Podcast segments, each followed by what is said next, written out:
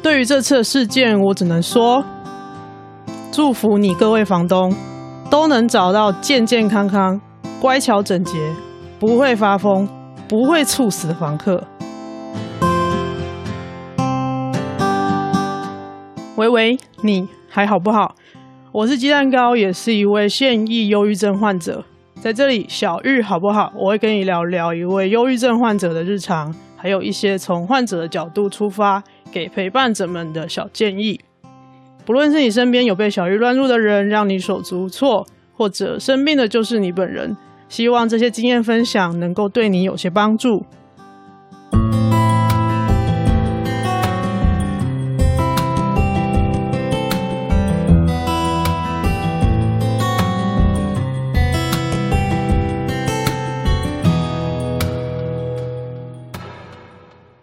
开头如果听到这几句话，可能你会有一点吓到。当然，这个是我近两周来真实遇见的困境。而你刚刚听到的这几句话呢，祝福房东的话，是我写在我的私人脸书上面的几句话。写下来的时间是我在撑过一个人面对非常强烈的自杀意念的情绪。爆发的风暴后写下来的，我选择祝福我的房东。当然，我在祝福完之后，并不是一切就顺利告结了。一直到录音的当下前几个小时，才把整个事情做了比较完整的处理跟结束。那整个故事是这样子的，有一点长，因为。持续了将近半个月嘛，那我尽量的在提到重点又完整叙述的情况下，讲讲一下整个事情的经过，以及我个人在这个状况底下的感受。在开始讲之前，我要非常非常感谢所有在这一段期间听我说话、陪我聊天的 Podcaster。朋友们、家人，呃，不管是文字讯息还是语音聊天，我几乎二十四小时都找得到有人可以陪我度过那个很不舒服的时间。我觉得我能够还顺利的呼吸，把这个故事好好的讲出来。不是一件容易的事。我可能在事件发生的当中，我就已经不在这个世界上了。所以今天下午把这个事情解决好，一个阶段告一个段落之后，我就决定趁着情绪还新鲜，把这个故事好好的讲出来，讲完。可能会有一点长，但我会试着尽量重点啦。今天的这个稿子呢，第一版是从三月十五号星期一的下午开始写的。当时其实事件已经过了快要一周了。呃，星期一的台南，其实我那一天精神还可以，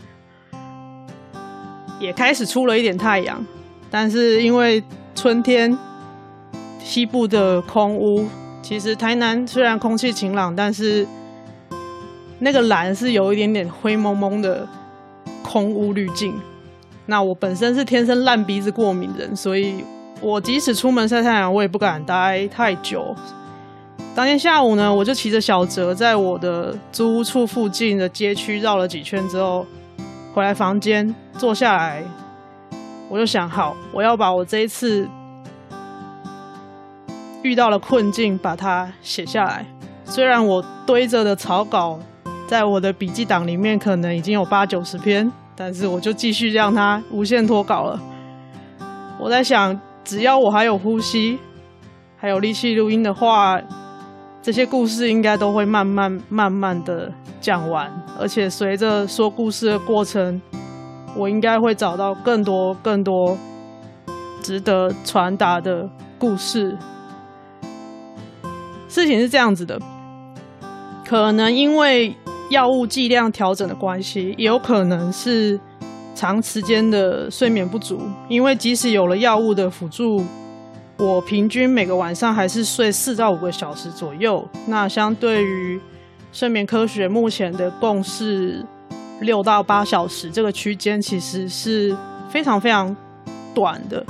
所以我不确定是药物剂量调整也有关，或者是累积了一两个月疲劳有关。再加上我个人最近因为 Podcast 开始接到了一些合作案，有合作你就有伙伴，有伙伴就有进度压力。进度这个东西它就压着时程在跑。虽然我的合作伙伴都非常的包容体谅，但是我还是会给自己一点压力，不想要耽误别人太多，所以基本上。有一点点好像回到以前那种工作的感觉。我以前是一个工作狂，可以睡在工作的地方的那种人，有一点点那样的感觉。但我知道我自己现在不可以这样子。不过在所有的工作结束之后，其实还是比较疲惫的。那么 Podcast 也就比较没有更新，社群也很少上线。就在我累倒的时候呢，我昏睡了将将近整整三天吧。这个昏睡的状况就是整天就是睡睡醒醒，很像。如果你没有这样的经验的话，你可以想成它很像是重感冒那种状态，就是你整天都在睡，然后会稍微醒一下，喝一点水，吃一点东西，马上倒回去，又可以继续睡的那种状态。这样子的昏睡大概维持了整整三天吧。呃，运气很差的是，昏睡的第一天晚上就是我跟房东太太约好要给他房租的日子。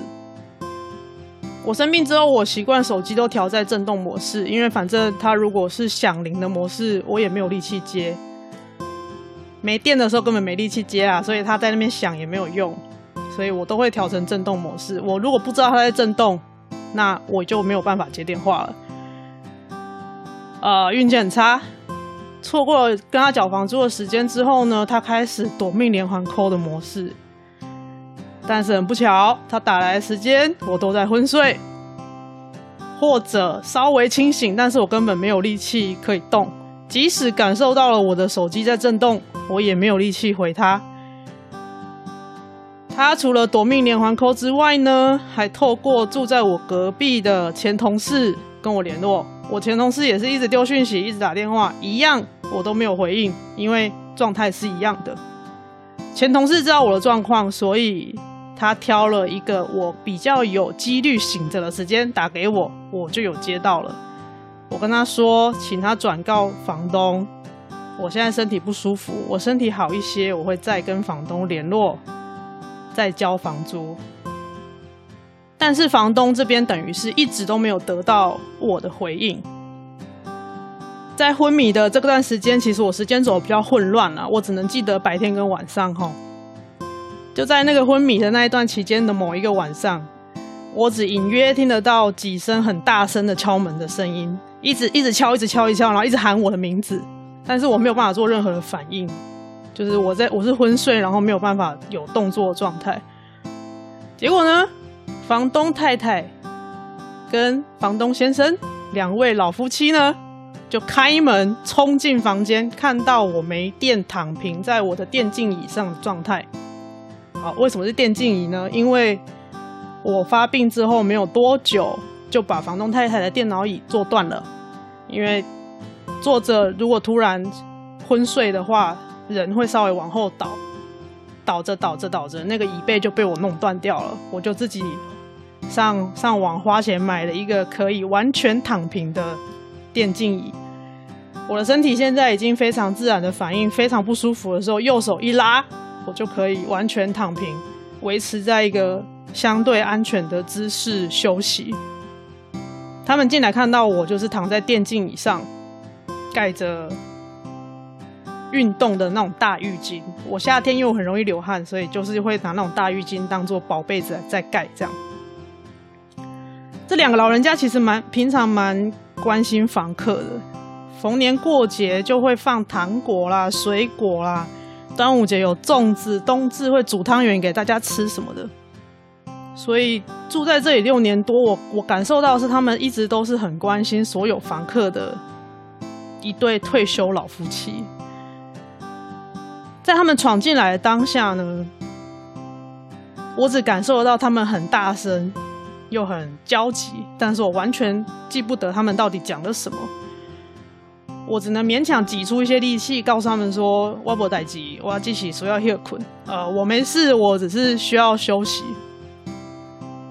最后，最后我还有印象的就是房东太太说：“这、这、那个看不到，可能是你阿嬷过身吼，人去耍掉，你得爱去想惊啦之类的。”哦，那句话的台语意思就是呢，哎、你搞不好是阿嬷过世之后，你可能有去冲煞到，因为丧事的场合在传统来说呢，传统民俗上来说，可能它就是有很多比较不好的第三世界的东西。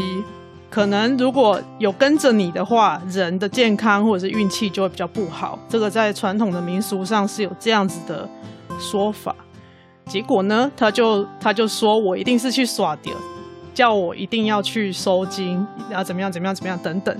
我只记得这一句，因为他讲到我阿嬷。但这个晚上就这样过了。他们看我没有 没有要动，也也不怎么样。他们吵吵吵吵吵吵了一阵子，就就离开。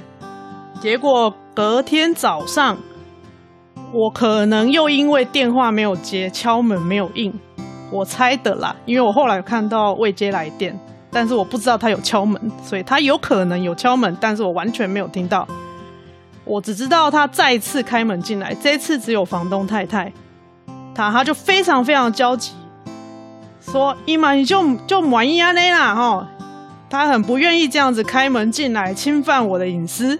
然后他非常激动，非常大声，一直拉着我的手，讲：“紧嘞，紧嘞，你安尼刷掉哦，安尼袂使，一定要去去那个天公庙收惊啦！我已经问好势啊，那个那个惊会知啊，有人收惊，吼，我带你去，我载你来。”这整段台语就是，他就很着急啦，照要带我去台南的天公庙收金。天公庙就是拜玉皇大帝的，台南的天公庙是在全台湾拜玉皇大帝是蛮有名的。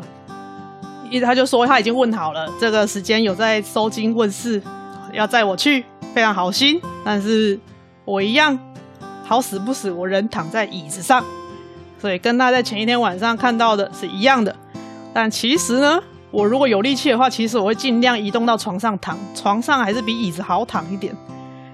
但好死不死呢，他闯进来的时候，我人都在椅子上，所以他就觉得我应该是全程都一直在椅子上，他就会说：“你安尼袂使啦，你袂袂使一直拢坐伫家啦，你得爱人爱出去运动啦，你这样子不行啦，不要一直躺在椅子上，不要一直坐在这里，你应该要出去运动啊。”那个早上我真的是非常非常的不行，状况非常非常的差，我只能最后呢拉着那个充当薄被的那个大浴巾把我脸全部遮起来，然后他还跟我扯，还跟我拔河，然后我就这样遮起来，说：“拜托啊，你们拿来遮，就是拜托你不要这样做。”他看我拉不动，他也走了，然后我就继续又继续昏睡。我不知道他早上几点进来的，但是未接来电是早上七八点。哈所以也许看我没接，他就冲进来了。但我不知道他到底是什么时候冲进来的。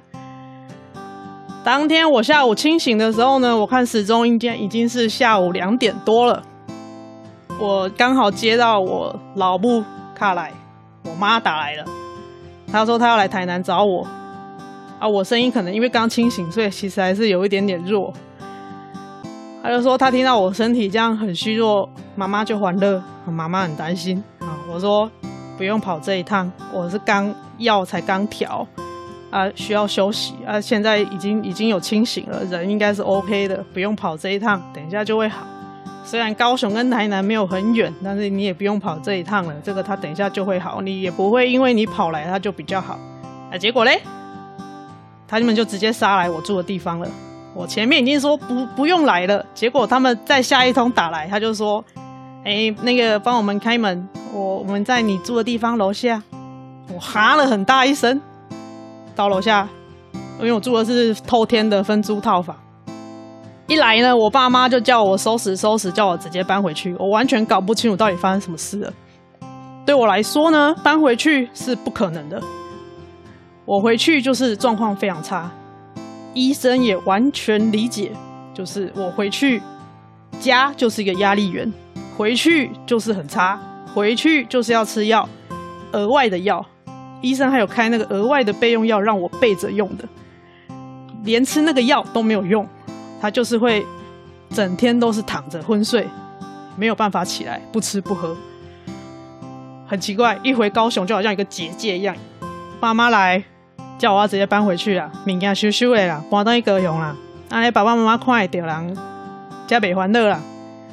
我爸妈一直很坚持要能够看得到我的人，知道我在哪里治疗，怎么治疗，他们才会安心，才能理解我在干什么。但其实呢？他们没有办法理解，也没有能力理解。对于我的状况，他们就是停留在忧郁症三个字。我不知道他们是没有意愿呢，还是没有能力呢？我有跟我的心理师讨论了，但目前没有结论。总之，结果就是他们没有理解忧郁症这件事情，所以我不会回去。对我来说，这完全不可能是选项。最后。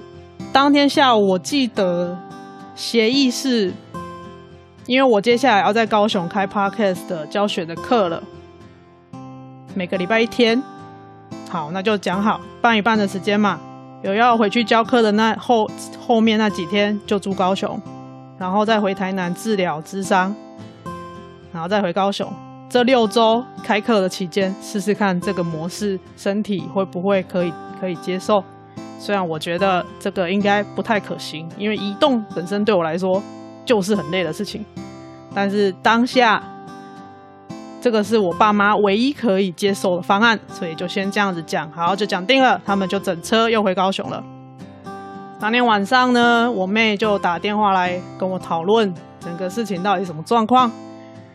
那我妹呢，也是一个内建佼佼翻译蒟蒻的人，她就跟我说。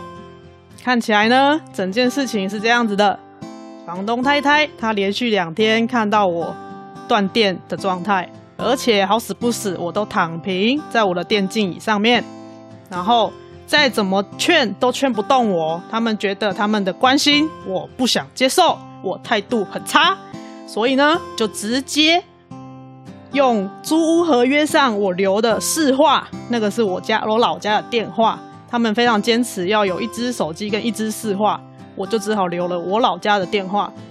他就直接打电话去我高雄的老家，一直打，一直打，一直打。所以我事后看我的手机的通知栏，才会满满的都是我妈跟我妹的未接来电跟讯息。也才是因为这样，我爸才会直接。气的开车杀来台南，叫我要收东西，因为他们觉得房东太太已经吓到了，不想要再继续让我住了。但是我这边感受到不是这样，我感受到就只是我人很不舒服，然后他来闹一闹之后离开。我事后有跟他跟他联络，他也都跟我说：“啊，你身体有没有好一点？你身体有该好不？你两刚喝喝。”我说：“好啊，OK 啊，我现在休息好了，我 OK 啊。”但他跟我爸妈讲的完全不是这么一回事，一直叫我，一直问我那个叫我要搬回去高雄了，不要再住在这里了。好，以下脏话要来喽，嘿，干你娘的，这下好啊！伊是偌偌惊伊的厝变凶宅，哈！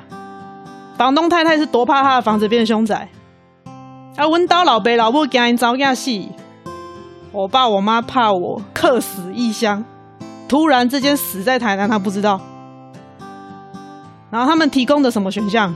提供了叫我留下来，叫我收拾家当回老家，或者立刻找新住处搬家。干拎老师，这三个选项对我来说都不成立。留下来，我对房东已经失去信任了。住在这里六年，这个信任感说断就断了。收拾回老家，可这这个根本不可能，完全不是我的选项，不然我就不会留在台南疗养。找新住处搬家，你要我去哪里找？而且还要说搬就搬，有那么简单就好了，又不是任意门。事情发生之后呢，刚好有轮到一次咨商的时间，我就考虑了一下子，我在咨商室考虑了一下子，决定把这件事情讲出来，跟咨商师讨论，跟心理师讨论。这个事件对我的冲击，也有牵扯到我自己原先在跟他讨论的现在进行式的议题，所以这个成为了我们现在正在讨论的这个议题的延续。每一次跟他讨论之后，其实我的情绪状态不一定是好的，但是他至少都是平静的，就是即使是低落，他也是很平静的低落，是可以沉淀下来的那一种。那我就人呢，就到了巷口小七去稍微。安静一下，休息一下，因为我住的这个地方呢，这两三个月有至少四栋透天，四栋老厝，在在动工，在动工，在施工。那我就打电话跟我妈，跟她说那个账户的钱不太够，那个房租要跟她借一下。那我妈就在这电话里面呢，就一直叫我搬回去。啊，我的整个情绪就很差了，因为智商完是能量比较低的状态。再来，我就直接打给房东太太，要跟他另外约时间给他房租，因为我前面就是因为人不舒服，错过了缴房租的时间嘛，要房租给他，他什么都没有说，他说：“哦，好啦好啦，我人在外面，我等一下再跟你联络。那你人有没有好一点？”这样，结果呢，根据我妹转述，他转过身，他他就又直接打电话去我老高雄老家，而且又好死不死是我爸接的，我爸是那种。比较固执的传统的台湾老爸，他就哑起来了，又要又要好像一副又要开车来台南的样子了。我情绪也也不好了，我也生气了，我就跟我妹说，前面讲好的什么东西我都不记得，我不算。当下我没有回来翻稿子，所以我根本不记得我之前跟家人已经约定好什么。我就跟他说，前面约了什么都不算，通通不算数，我反悔了，我不会回去。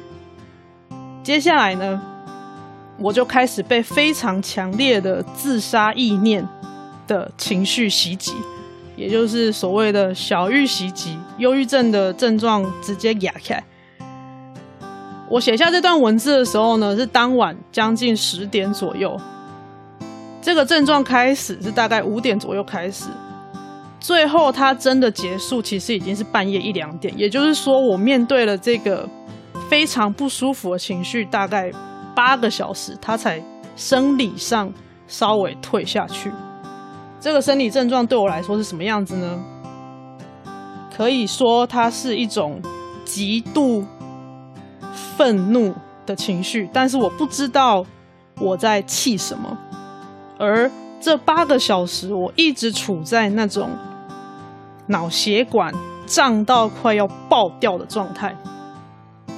这个是我人生中第一次体验到所谓的叫脑血管快要爆掉的那种感觉，同时心理上我进入了一种我在书上有看过的所谓的忧郁症患者的超理智状态。那个超理智状态是指患者当下的情绪状态其实非常的低落，能量非常的差，可是。他会在思绪上进入一种非常超然理性的分析，或者是说，你可以想在心理学上可能叫抽离。他会极度的抽离这个痛苦，来理性的、客观的分析自己现在的状态。而我当下就是这种生理跟心理极度抽离的状态。当下呢，我就传讯息给草木谈心，因为他们两位是心理师，我们平常就有在互动。当下呢，我直接问他们：我如果走进急诊室，我会不会直接被后送？他们可能以为我在讨论一些个案或者是一些取材，他们就问，他们就跟我说：哦，后送的话，可能看各个地区不一样哦，那还需要看个案的危险性啊等等。啊，我就同时他们在回的同时，我也在查卫福部的讯息哦，要打一九二五。那一九二五呢，就会叫你要做心情温度计量表。好，我做了。温度计量表，它就是来测你当下的这个情绪状态是如何，是一个非常简单的量表，只有五题，还有第六题是你现在自杀的意念强度有多强，一分到五分。自杀的意念就是你有自杀的想法，但是还没有计划，下一步你可能就会有计划。所谓的计划，就是你会去想你要怎么样结束自己的生命。这是第二步计划。再会到第三步行动，你会照着你的计划去结束自己的生命，做出一些行动尝试。这个在精神医学上，他们会用这三个方式来把个案或者是说患者做急性的处理的分级。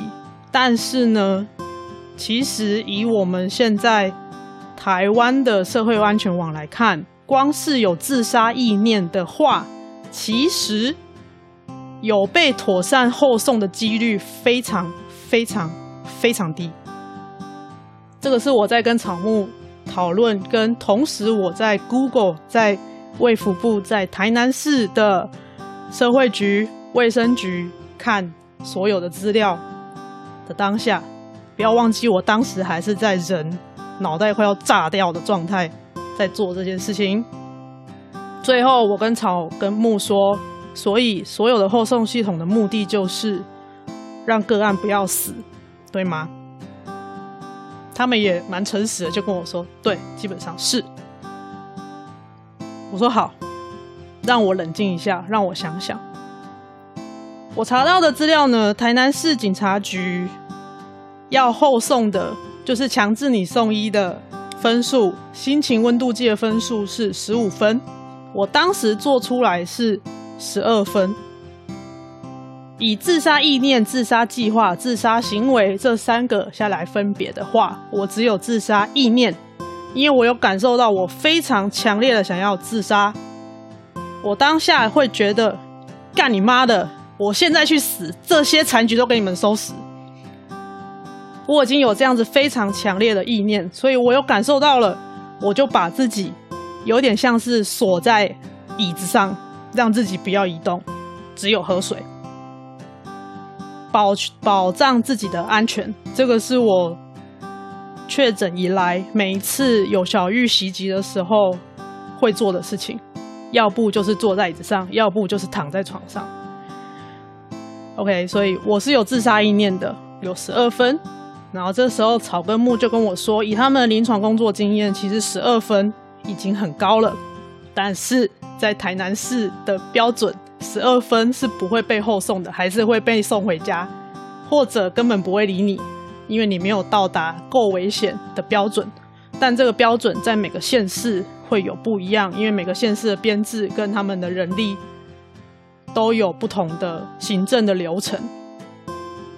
总之，以我当下的状况，我人在台南市。我是不会得到任何医疗系统的协助的，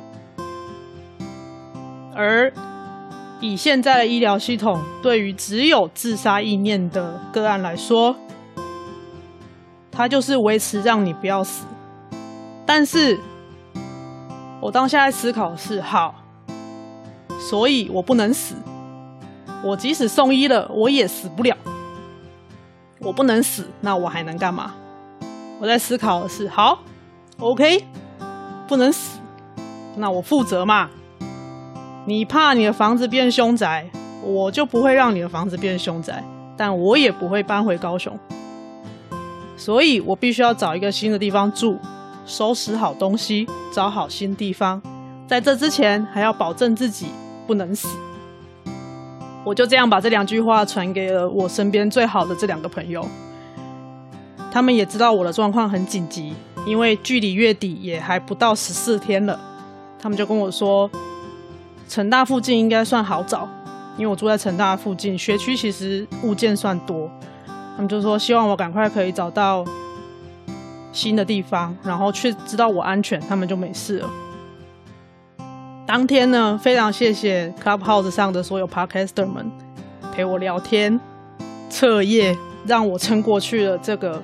八个小时的自杀意念的情绪风暴，然后陪我到我的心理状态安静下来，可以去睡。出乎意料的，还蛮好睡的，睡得很深。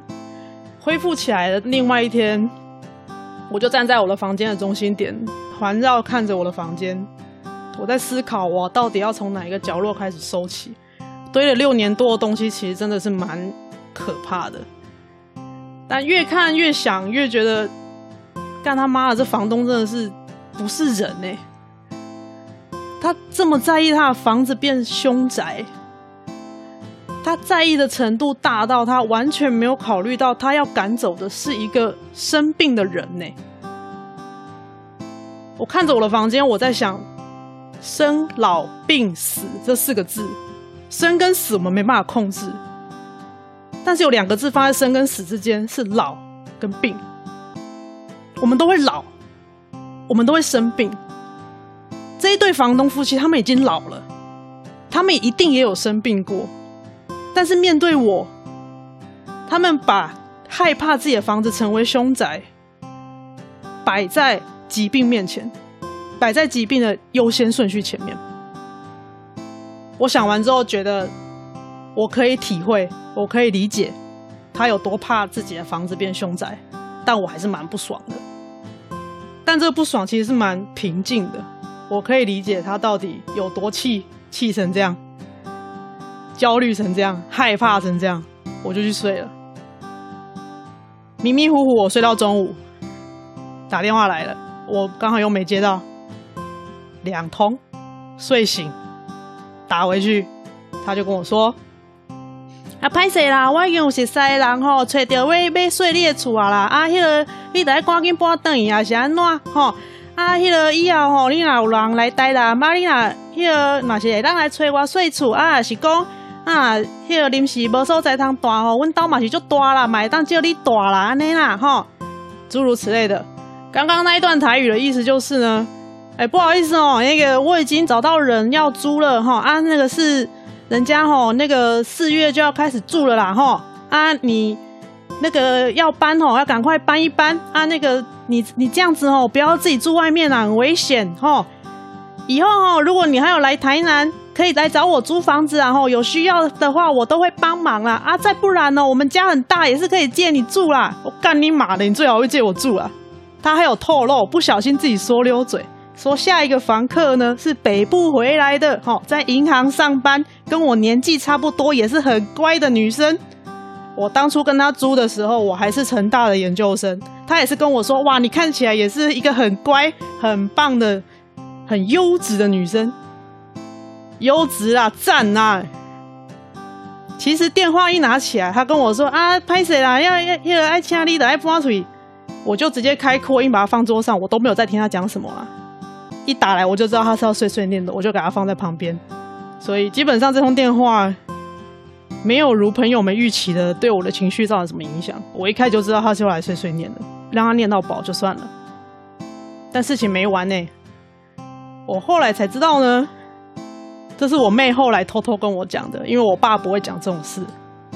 他跟我说呢，房东一早不知道早上几点了啊，总之早上呢，他又打到我家市话，我家做生意的那个电话是营业用电话。你在人家做生意的时间一直打去吵人家成年在外的女儿要不要搬回家？我觉得以我爸的立场，脾气再好，他都会起赌烂。用台语讲就起赌烂，就是应该会不耐烦，真的会生气。我爸是一个不太轻易发脾气的人，但我妹呢，她刚好在接电话现场，她就跟我说呢，都爸爸接的两通，爸爸也火了。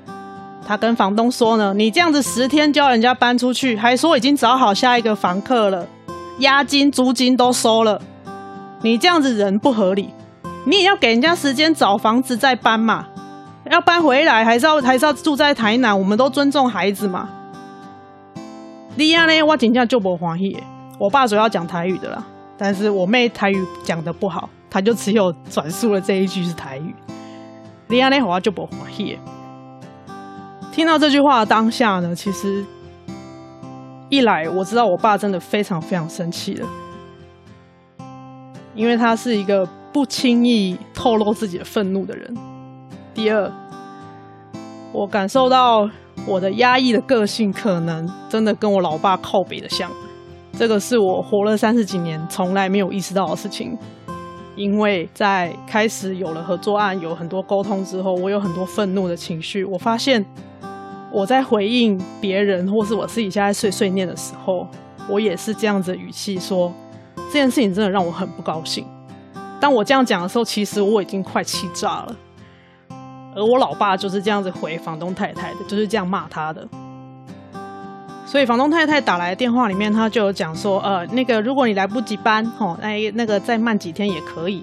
那是因为我爸前面的电话已经骂他说十天是不合理的。以我妹的这样子转述来看，从头到尾，房东太太她一直都在当双面人，她在跟我家跟我讲的电话讯息永远都是不一样的。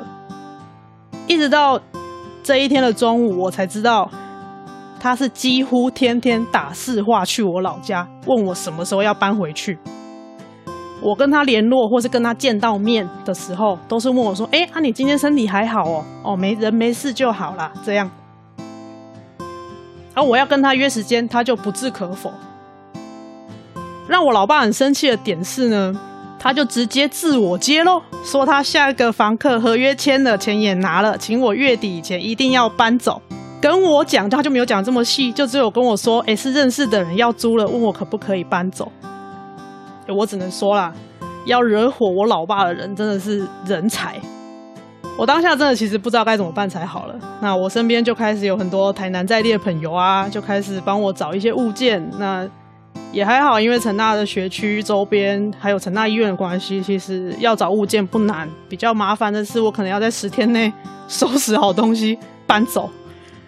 那这个部分的话，原生家庭要帮忙其实也非常困难，因为他们本身就要做生意。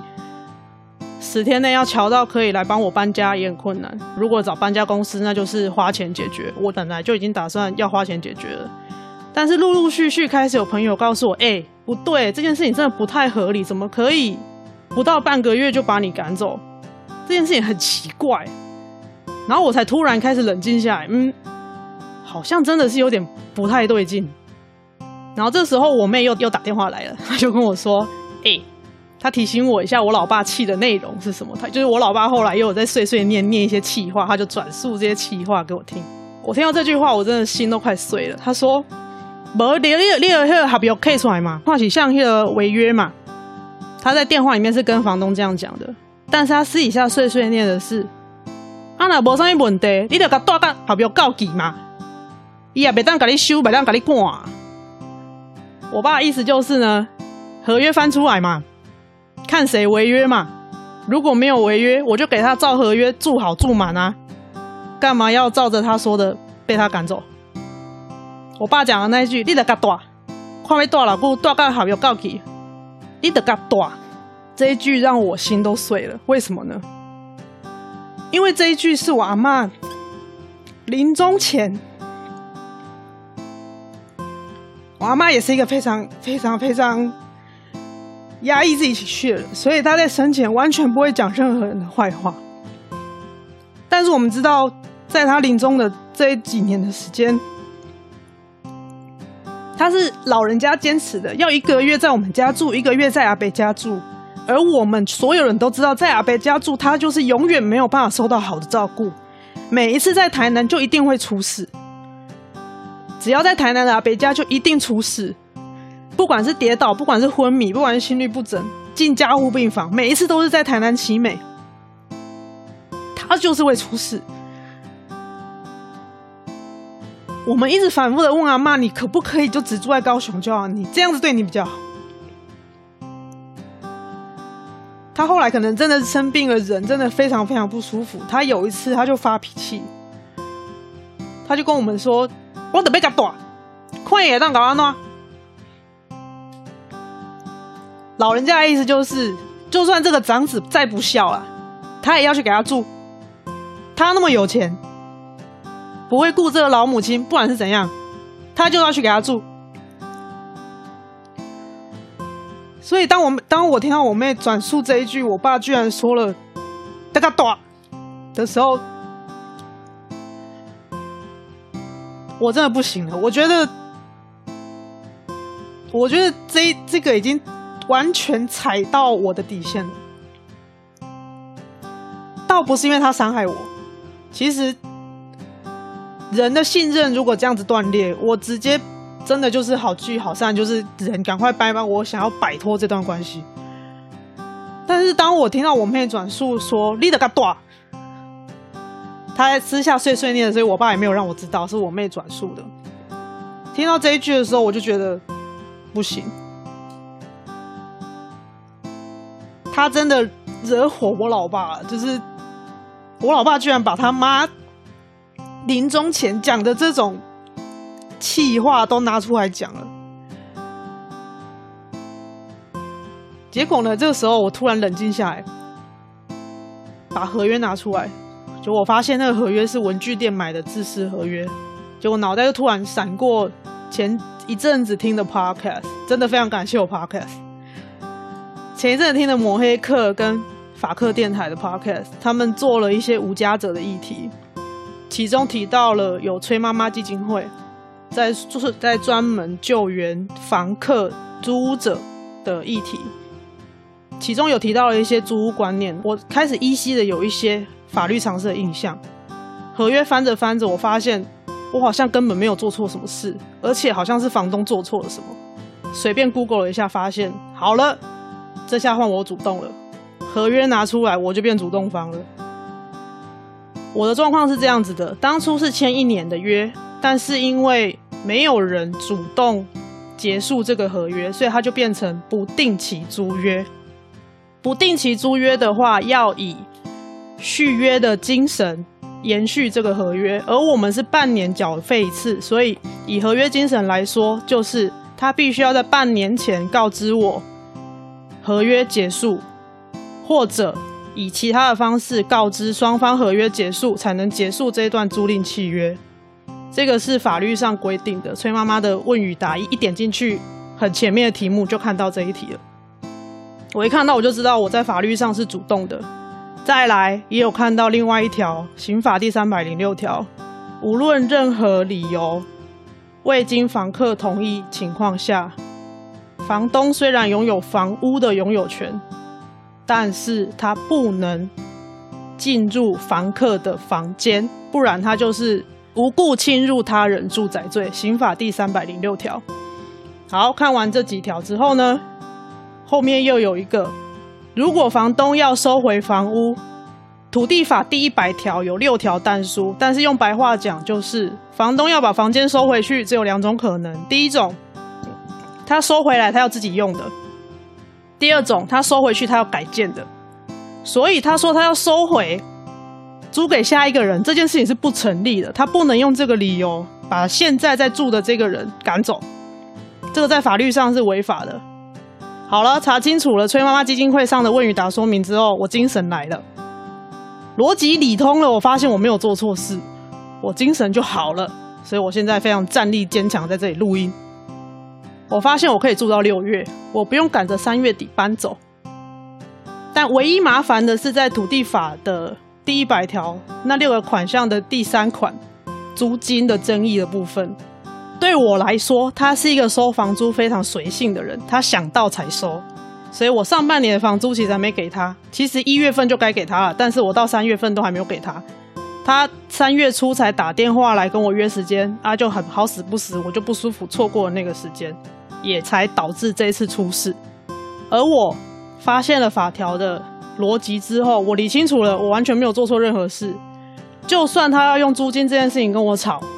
把押金扣掉之后，我欠他的租金也没有超过两个月的租金，这是法律上直接明文规定的，没有超过两个月，刚好差一千块，超过两个月，所以我完全在法理上站得住脚，在合约精神上也站得住脚，在刑法上我要告也是可以告的。OK，所有逻辑我都理清楚了之后，我就直接电话抄起来，直接打了跟他说，不好意思，我要主张。我的法律权利，他一听到法律两个字，我讲台语啦哈，但是这边都先讲华语。他一听到法律两个字，他就崩溃了。他说：“今嘛是被跳破冰的第二啦，现在是要撕破脸就对了。我今嘛人在外靠啦，我等一下跟你讲。”好，他就很激动，情绪崩溃了。房房东太太崩溃，他就挂掉了啊！我也不理他，我就等他来。一听到法律，他就崩溃了。他觉得我要跟他撕破脸，但其实我觉得先撕破脸的是他。先侵犯我的也是他。等到他回到家，他就带着她老公来，直接来敲门。那我也就出门去讲，我没有让他们进房间，我就出房门，在一个短短的门廊上讲话。我就说现在的状况是这样子的，我被主张我法律上的权利，因为今嘛叫合约的精神，也阁有土地法，恁完全无立场，赶我走，这是第一点。第二点，那照你甲阮老爸电话讲的，你已经找好后一个要来说厝的人，你这点做了是毋对的，你爱家己去甲后一个厝卡家己处理。你安尼做是侵犯到我的权利，他就开始一直跳针了。哦，我刚刚讲的这段台语，因为他们都主要讲台语，我就用台语好好的跟他讲。我刚刚的话应该也没有很凶，我就是公事公办的工作模式语气。他就说现在都要讲法律就对了，啦啦啦啦这样。我没有看过，我没看过你这种的啦哈，家里找囡仔哪样那样啊这样子哈，开始人身攻击，但是我也没有在理他，我就是一脸看戏的样子看他演。太太崩溃，老先生有在听我说话。他说没有啦，事情不是这个样子啦，我们没有这样子做事啦，什么什么的。但是我就讲得很清楚，我主张我法律上的权利，以合约的精神，我可以住到六月，所以我要住到六月。六月合约一到，我就会搬走。而且，而且，您头前已经入来我的房间两摆，我要给你提醒，你入来我的房间两摆是有刑法的责任的。是有法律上的责任的。我提醒他进来房间是有刑法第三百零六条的责任。好意的提醒，我并没有要告他的意思，但是他就崩溃。啊啊，别搁了，别过来！老先生一直叫他老婆闭嘴，但是没有办法，所以变成我最后都要用吼的跟老先生讲话。我非常的累，但是我现在战力十足，因为我逻辑非常的通，我根本没有在理他吵。然后再来，他就说老先生比较理智嘛。他知道他也没有收到钱嘛？他说啊，但是你那个厝税拢没好过啊。我好，厝税今麦总共是安尼哦。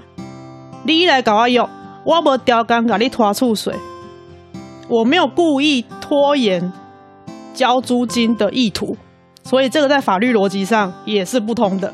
再来，但是哎呀，那第二，第二一月都爱交啊，我今麦三月啊，你已经欠两个月啊呢？哦，他很清楚呢。他说我一月就要交了，拖到三月了，都还没有交。我说呵，那要安尼算，我押金是有六千，给你好不容易有写，一共对，六千扣起来，三个月，一个月五千，万五，万五扣六千，够有九千。我两个月租金是一万，啊，未超过两个月，所以你嘛袂使讲我走。好，我用台语讲的土地法第三款，我真的觉得我是个天才。我跟他说，押金有六千块，一个月房租五千块。就算我欠了三个月的房租，一月到三月，五千乘以三，一万五，一万五扣掉押金六千块，九千块哦，要求差一千块，没有超过两个月的租金，因为两个月的租金是一万块，所以他也不能用拖欠租金这一点把我赶走。太棒了，所有的民法、合约、刑法完全站不住脚。太太就一直在后面崩溃了，因为我爸前面有答应他说，后来后来会赶快会赶快叫我回去，赶快叫我搬走，因为他就是要应付他前面那个很崩溃的情绪。OK，到这边事情解决了，因为老先生有在听，他一直叫他老婆闭嘴，但他老婆不闭嘴，他们后来就啊就拖了就回去了。在我录音前呢，就来跟我赶快那个房租收一收，然后签了一个。什么租赁合约终止的一个意向啦，哈，他就是用手写的，大概一个意思啦，哈。那我就签个名，OK，那我就是租到六月啊，我就要搬走了，谢谢。所以我还是要搬走啦，只是延后，不用那么急，十天内要收好呀，要找到地方。整个这样鬼故事下来呢，我最大的体悟就是，我感受到了我的压抑的个性，跟我的阿嬷，跟我的老辈。一模一样，虽然我非常讨厌这个特质，但很不幸的，我现在发现跟他们一模一样。我想这个可能要再去跟我心理师讨论。再来是我的心理师在不同的议题上面一直提醒我，我在本性上是一个有一点好战好胜的人。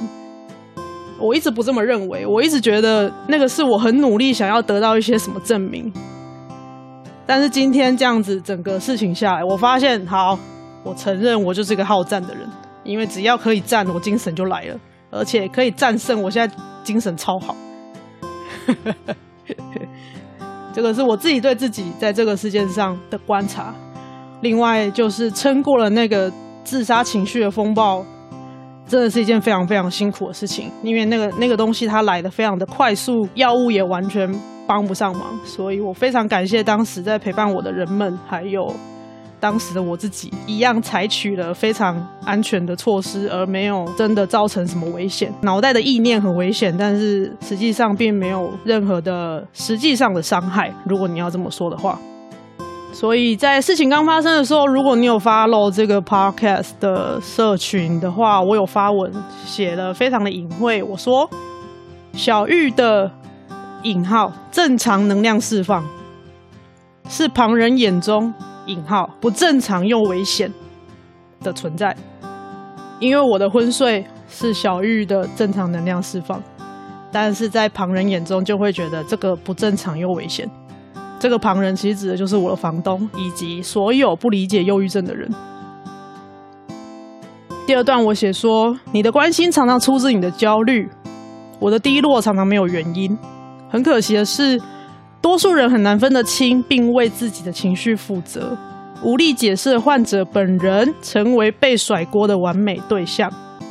他们会说：“你要负责让自己好起来呀。”这一篇的贴文，我最后的结尾是：“嗯哼，好哦，OK 的手势。”这样，他们说他们很关心我，他们说闯进我的房间都是出自于担心，但是这个东西其实是来自他们的焦虑。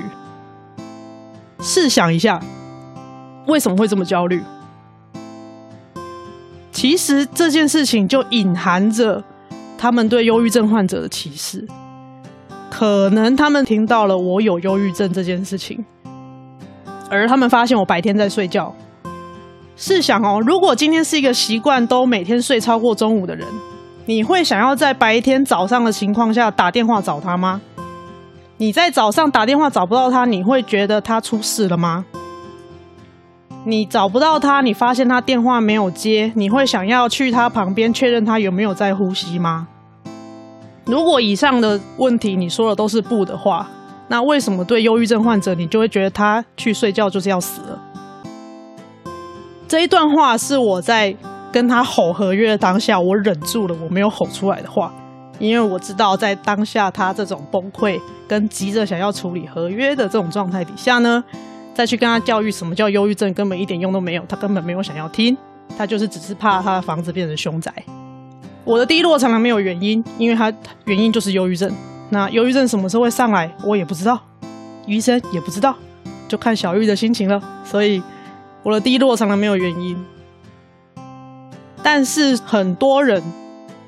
绝大多数的人其实很难分得清楚，你现在的焦虑、你现在的担心，是你自己的情绪，而不是对方造成的。以我现在遇到这个鬼故事而言，就是我的房东、我的父母亲，他们的焦虑、他们的害怕，他们都说是因为我的忧郁症造成的。他们没有看到我在治疗，所以觉得我没有好好治疗。他们看到我在睡觉，就觉得我很危险。我不吃不喝，我快死了。但这个东西是他们要自己负责的情绪。绝大多数人的做法是直接甩锅给他们投射的、他们焦虑的、关心的那个对象，所以就会说：“你就要出去啊，你就要收金啊，你就要赶快让自己好起来，你不能这样子不正常啊，你就要像正常人一点啊。”那我要解释什么？而且在那个当下，我都已经。连话都讲不出来了，我是要解释什么？我就一直被甩锅，锅子叠起来，反正叠再多都一样啊，都一样没力气。我光光小玉来，我就已经没力气了，锅子一直甩，一直甩，一直甩，啊，甩甩好甩满。所以这一次小玉好不好？我想跟你说的是，在外租房子，请注意你应该有的权益。如果可以的话，合约到期了，就再签一次约。变成不定期合约的时候，其实照着合约的精神，要以房客的利益为优先。但是很多房东根本不懂，他们就是顾着出租房子收租金而已。就像我的房东一样，很可爱哈。再来，无故侵入他人住宅罪，这个是房客很大的权利。虽然房东手上有钥匙，但他不能进来。我的房东一直强调说，他们知道我在里面才进来。我一直提醒他们，不管我人有没有在里面，你都不可以进来，而且以后的房客你也都不可以进去。我是善意的提醒，我没有要告你，但是房东太太一直崩溃，觉得要告就去告，哈，我懒得告了，我干嘛把我的时间浪费在这种人身上？我是善意的提醒，那在这边呢，也善意的提醒有听到的你，请捍卫自己的权利。在这里，我也非常谢谢我认识的这位科技界的朋友，他提醒我在还没有搬走之前，可能房东会在我不在的时候，因为我毕竟还是需要出门回诊咨商，他们有几率会还是进来我的房间，而我没有权利换门锁，这个就变成我违法了。所以呢，他提醒我要放监视器或录音机。所以我现在决定呢，在我出门的时候，我会把我机车的行车监视器。放在我的桌上充电，维持录影的状态。因为我的桌子很乱，所以基本上应该会看不出来。那也在这边建议有遇到鬼故事的各位游子们，可以适时的捍卫自己的权益。这是第一件事情。第二件事情就是，在我跟房东公事公办讲这些事情的过程当中，我非常非常明显的感受到。他们就是因为歧视忧郁症患者，才会有接下来这一大堆脱序的行为。因为他们觉得忧郁症患者随时会死，随时会自杀，很危险。但是他们不敢讲。中间有一度，房东太太快要讲出来了，被她老公制止了。他们也知道这是歧视，但是他们不敢讲出来。透过了这些很失序的行为表达出来了，其实这个就是歧视。我不确定能不能有有一个好的社会教育系统来告诉他们这个就是歧视。但是如果你或你的朋友、你的家人有遇到这样的事情，请你要明白，这样的行为、这样的想法本身它就是歧视。如果你或你的朋友、你的家人有这样子的想法，请你稍微想一想，为什么你会有这样子的歧视呢？是不是你对于忧郁症的了解很不够呢？好啦，我是电池坏掉人鸡蛋糕小玉，好不好？谢谢你的收听，也欢迎你把这一集传给你觉得需要的朋友。喂喂，你还好不好？开场 Jingle 感谢 OU Music 提供。